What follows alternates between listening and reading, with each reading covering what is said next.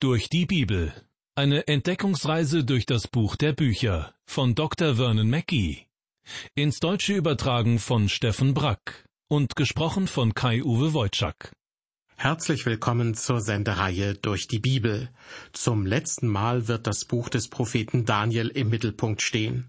Das Kapitel 12 ist nun an der Reihe. Schön, dass Sie mit dabei sind. Viel Freude wünsche ich Ihnen beim Zuhören und Mitdenken. Eine ganze Weile haben wir uns in dieser Sendereihe mit dem Buch des Propheten Daniel beschäftigt.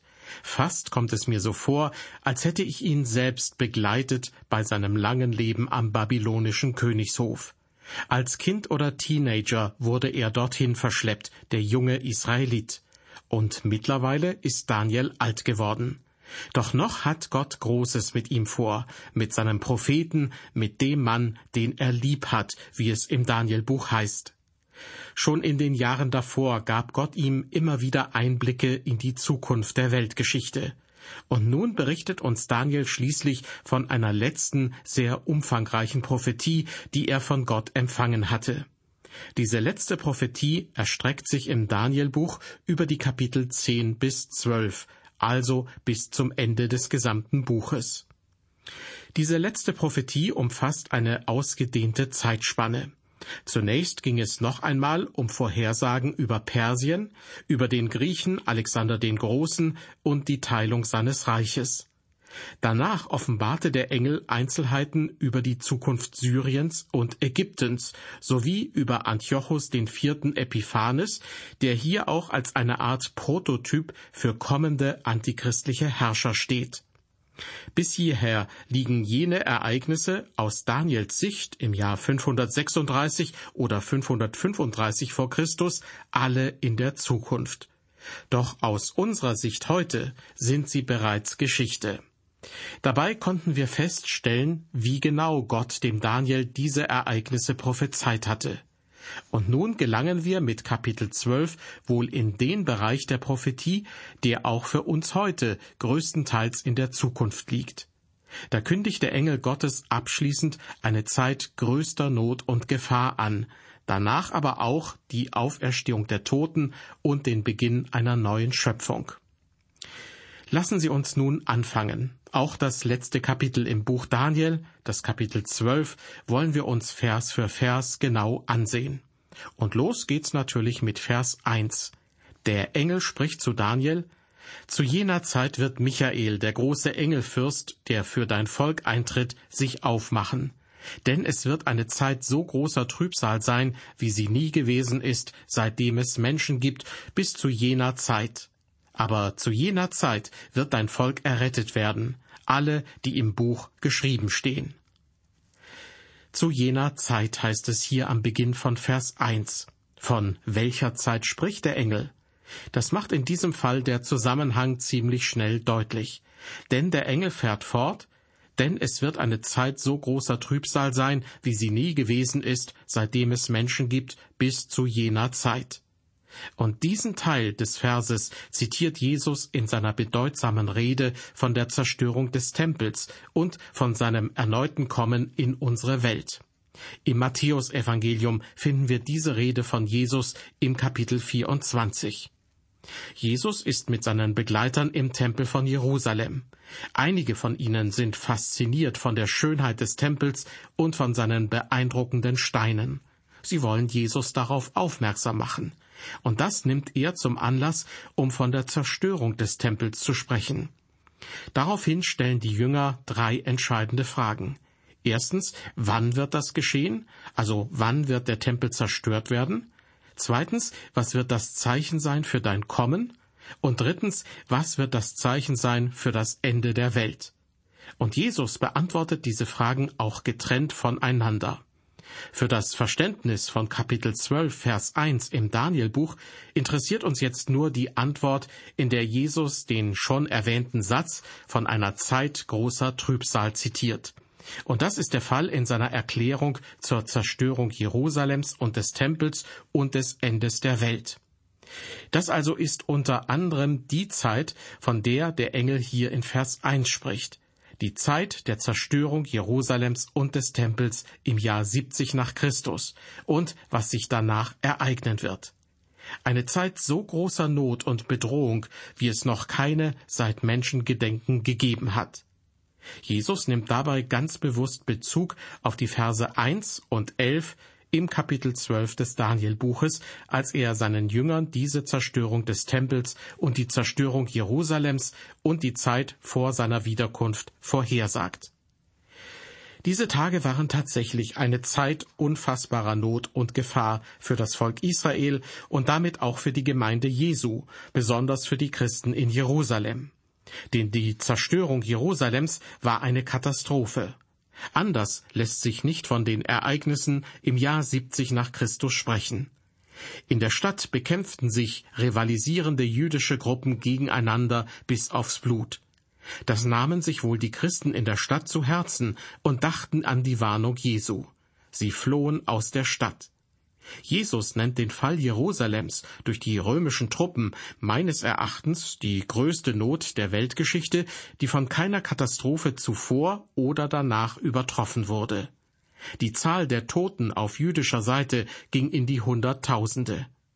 Gewiss lassen sich andere und größere Katastrophen nennen, denen sehr viel mehr Menschen zum Opfer gefallen sind. Da sind sicher zuallererst die beiden Weltkriege des letzten Jahrhunderts zu nennen, mit ihren Millionen von Toten. Doch aus Gottes Sicht ist mit dem Fall Jerusalems wohl nicht nur eine Großstadt samt religiösem Zentrum am Rande des römischen Reiches dem Erdboden gleichgemacht worden, sondern im Grunde genommen wurde mit dem Tempel in Jerusalem der Ort zerstört, für den Gott zugesagt hatte, dort selbst gegenwärtig zu sein und mitten unter seinem Volk zu wohnen.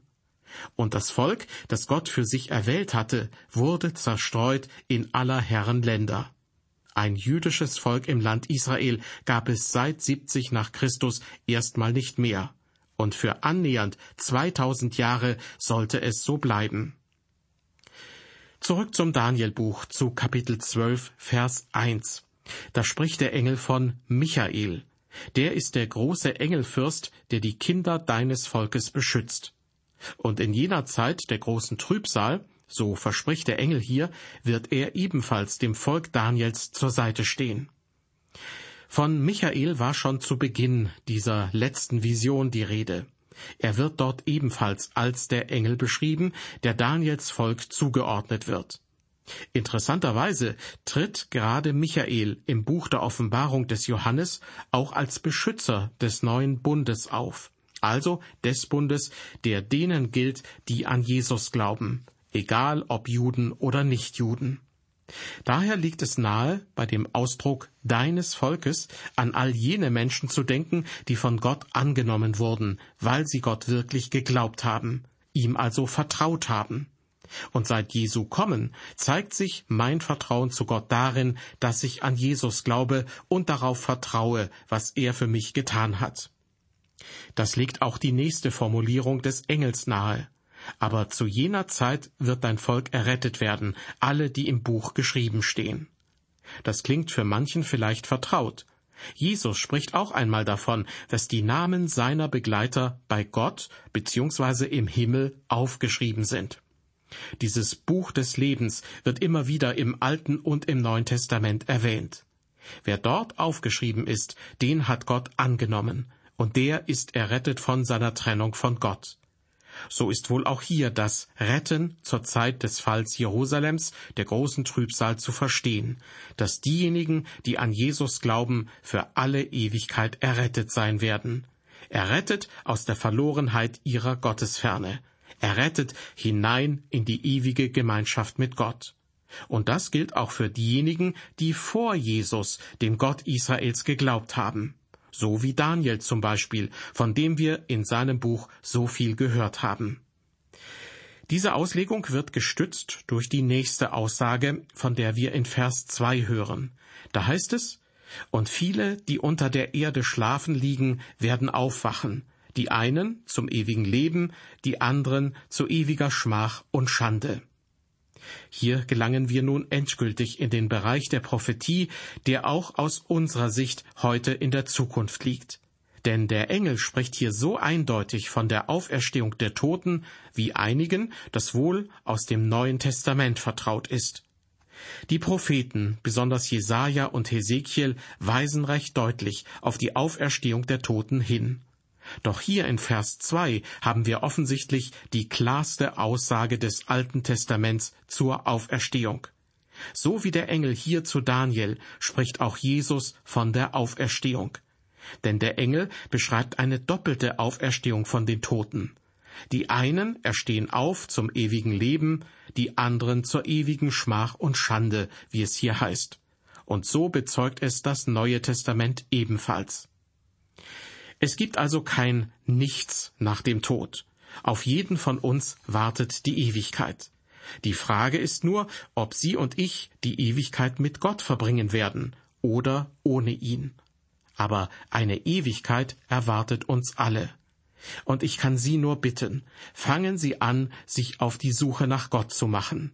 Ihre Ewigkeit steht auf dem Spiel. Und wir sind nirgends besser aufgehoben als bei Gott. Das ist meine eigene Erfahrung, die ich hier auf der Erde gemacht habe. Und dazu stehe ich und Sie können diese Erfahrung auch machen. Abschließend wirft der Engel sogar noch einen kleinen Blick in die Ewigkeit. Wir hören in Vers 3, und die da lehren, werden leuchten wie des Himmels Glanz, und die viele zur Gerechtigkeit weisen, wie die Sterne immer und ewiglich. Nach der Auferstehung wird offenbar werden, was im Hier und Jetzt des irdischen Daseins meist kaum beachtet wurde.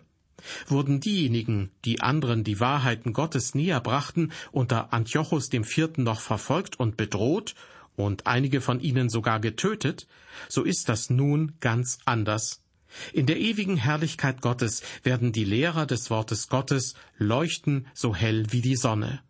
So ehrbar und wertgeschätzt ist ihre Aufgabe. Und ähnliches gilt allen, die andere auf den Glauben an Jesus aufmerksam gemacht haben. Der Engel spricht hier ja von der Gerechtigkeit. Und wie wir schon mehrfach festgestellt haben, ist das ein Beziehungsbegriff. Gerecht vor Gott ist ein Mensch dann, wenn seine Beziehung mit Gott bereinigt ist, wenn der Mensch mit Gott versöhnt wurde.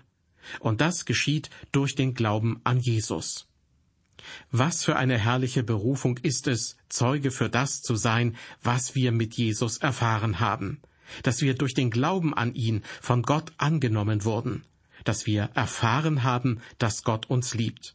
Und wir dürfen andere darauf hinweisen, dass dies möglich ist. Ich weiß, immer wieder lehnen Menschen Jesus, den Sohn Gottes, ab. Aber es sind auch immer welche darunter, die sich öffnen für den Glauben an Jesus. Und was für eine Freude, wenn der eine und die andere zum Glauben an Jesus kommen. Die Auferstehung der Toten und das ewige Leben für die, die dem Gott Israels vertraut haben. Mit diesem kurzen Blick auf den endgültigen Abschluss der Weltgeschichte beendet der Engel seine Offenbarung. Doch er hat noch eine Anweisung für Daniel, wie er mit den Weissagungen nun umgehen soll. Das erfahren wir in Vers 4. Da spricht der Engel zu Daniel, Und du, Daniel, verbirg diese Worte und versiegle dies Buch bis auf die letzte Zeit. Viele werden es dann durchforschen und große Erkenntnis finden. Verbirg diese Worte, heißt es hier nach der Lutherbibel zu Beginn von Vers 4. Das hebräische Wort für verbergen bedeutet aber ebenso verwahren und hängt mit dem Wort für Vorratshaus zusammen. Der Engel fordert Daniel also dazu auf, stelle sicher, dass die Worte dieser Offenbarung zuverlässig aufbewahrt werden. Es geht demnach nicht darum, die Offenbarungen geheim zu halten. Im Gegenteil, sie sollen sicher aufbewahrt werden, damit spätere Generationen darin lesen und erfahren können, was Gott schon dem Daniel vorhergesagt hat. Davon spricht der Engel ja am Ende des Verses. Der Engel fordert den Propheten auf, versiegle dies Buch. Die Weissagungen sollen also in einem Buch niedergeschrieben werden. Und die Anweisung ergeht an Daniel. Hier haben wir einen weiteren Hinweis, dass Daniel selbst offensichtlich das biblische Buch verfasst hat, das seinen Namen trägt. Um seine Niederschrift zu beglaubigen, soll Daniel sie versiegeln. So ist gewährleistet, dass hier tatsächlich Daniels Aufzeichnungen der Worte Gottes vorliegen, die der Engel ihm offenbart hat. Diese letzte Offenbarung an Daniel war sehr umfassend. Von Kapitel 10 bis zum Kapitel 12 erstreckt sie sich im Buch Daniel. Und was wir dabei immer wieder festgestellt haben, Gott ist der Herr der Geschichte. Was er voraussagt, erfüllt sich, und das mitunter verblüffend genau. Für uns heißt das auch, wenn Gott von der Auferstehung der Toten spricht, dann wird sie auch geschehen. Und dann empfangen alle, die ihm vertraut haben, das ewige Leben. Das ist sicher, denn Gott hat es zugesagt. So kommen wir nun zum Schluss des Daniel-Buches, zu den Versen fünf bis dreizehn. Hier schildert Daniel wieder die äußeren Begleitumstände dieser letzten Offenbarung. Und so hören wir zum Abschluss auch noch einmal etwas über den Menschen Daniel, über diesen Mann, der mittlerweile wohl mehr als 80 Jahre alt am Tigris steht und diese Begegnung mit dem Engel Gottes hat. Ich lese die Verse fünf bis sieben.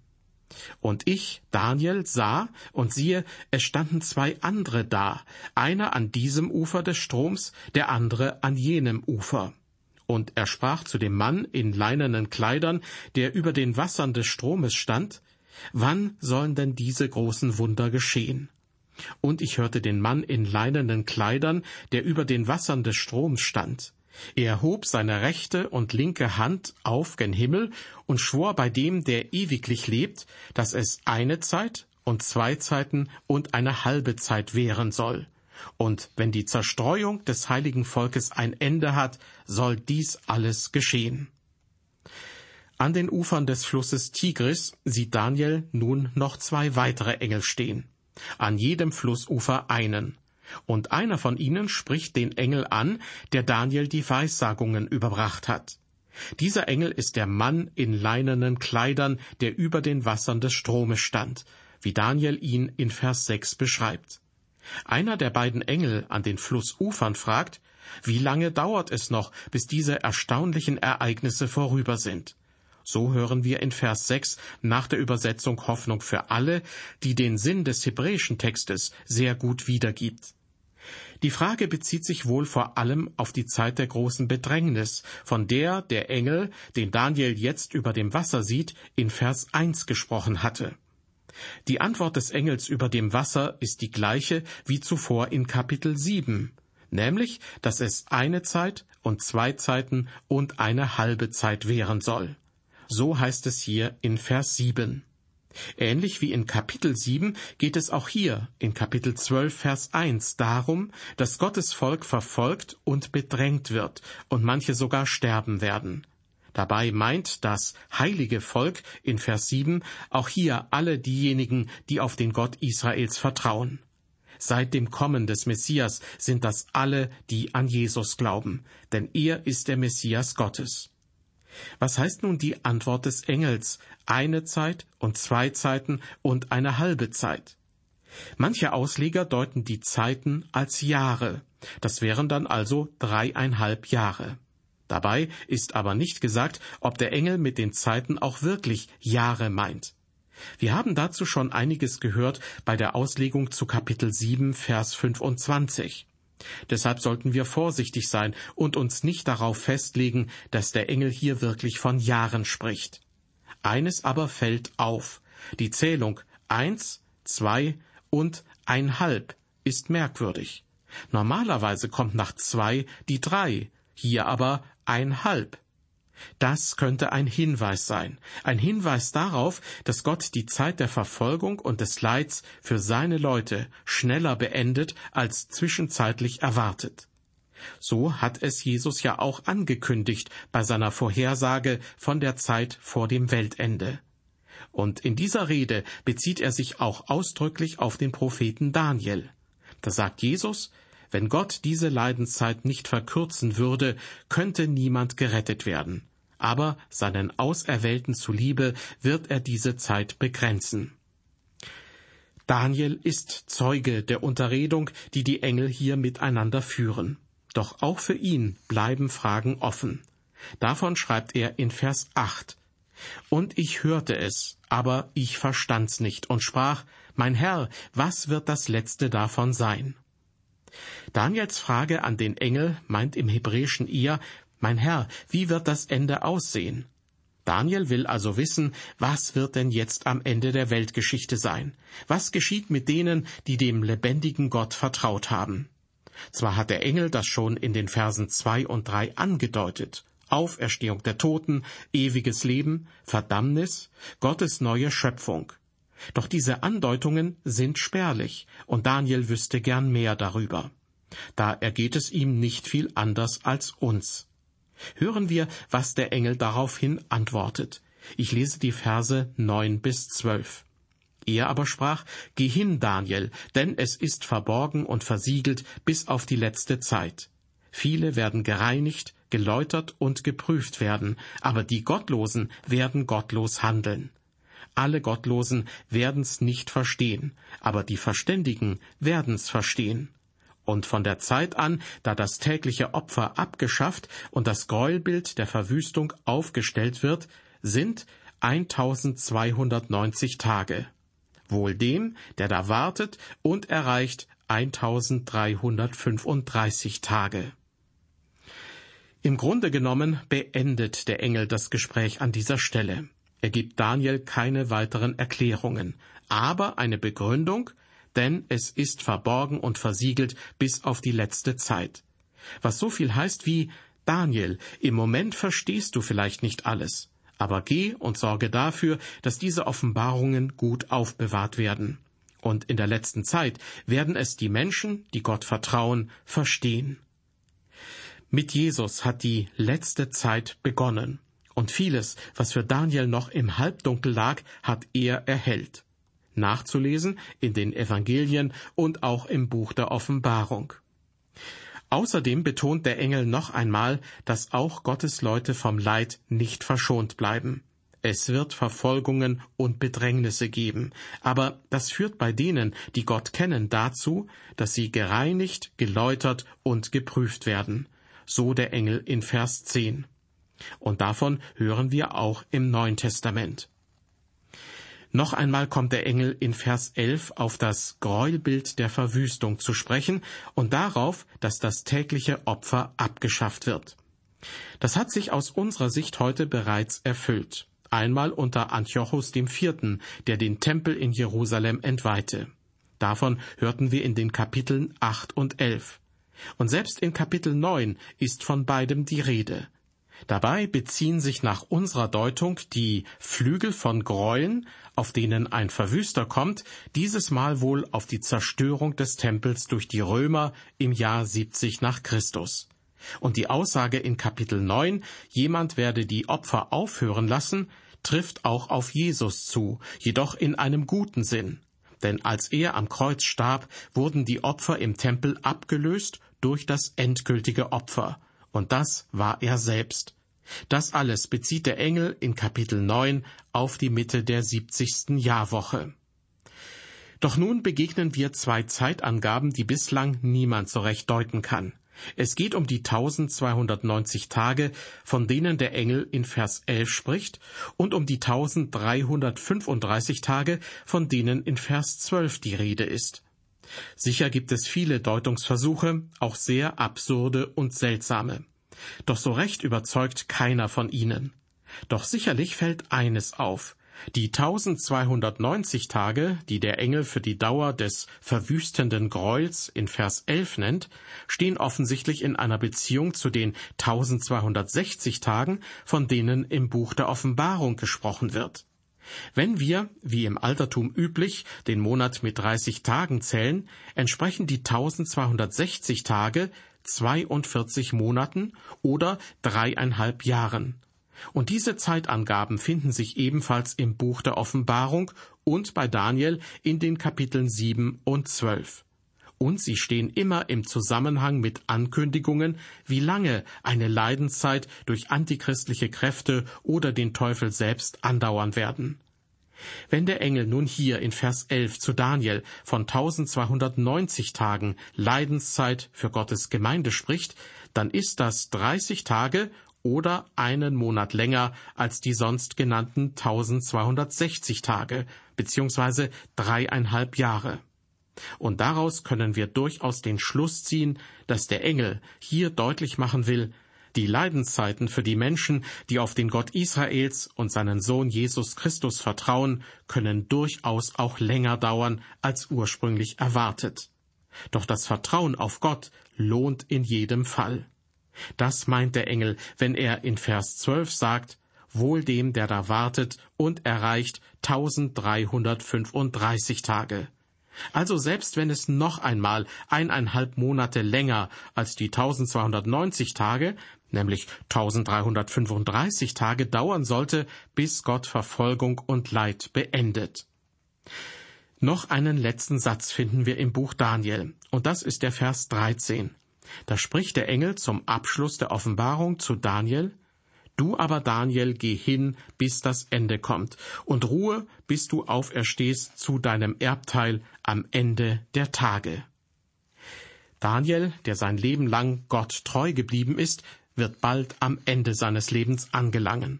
Er wird sterben, noch bevor das alles geschieht, was er von dem Engel gehört hat. Aber auch er wird auferstehen. Und dann wird er sein Erbe empfangen, das ewige Leben im Reich Gottes so wie alle anderen, die Gott und dem Sohn Gottes vertrauen. Wollen Sie da nicht auch dazugehören? In jedem Fall sind auch Sie eingeladen, Ihr Vertrauen auf Jesus zu setzen. Das war die letzte Folge zum Buch Daniel in unserer Sendereihe durch die Bibel. In der nächsten Sendung wechseln wir wieder in das Neue Testament, und dort wartet schon der Brief an die Hebräer darauf, von uns entdeckt zu werden. Für heute verabschiede ich mich von Ihnen. Herzlichen Dank fürs Zuhören und seien Sie Gott befohlen.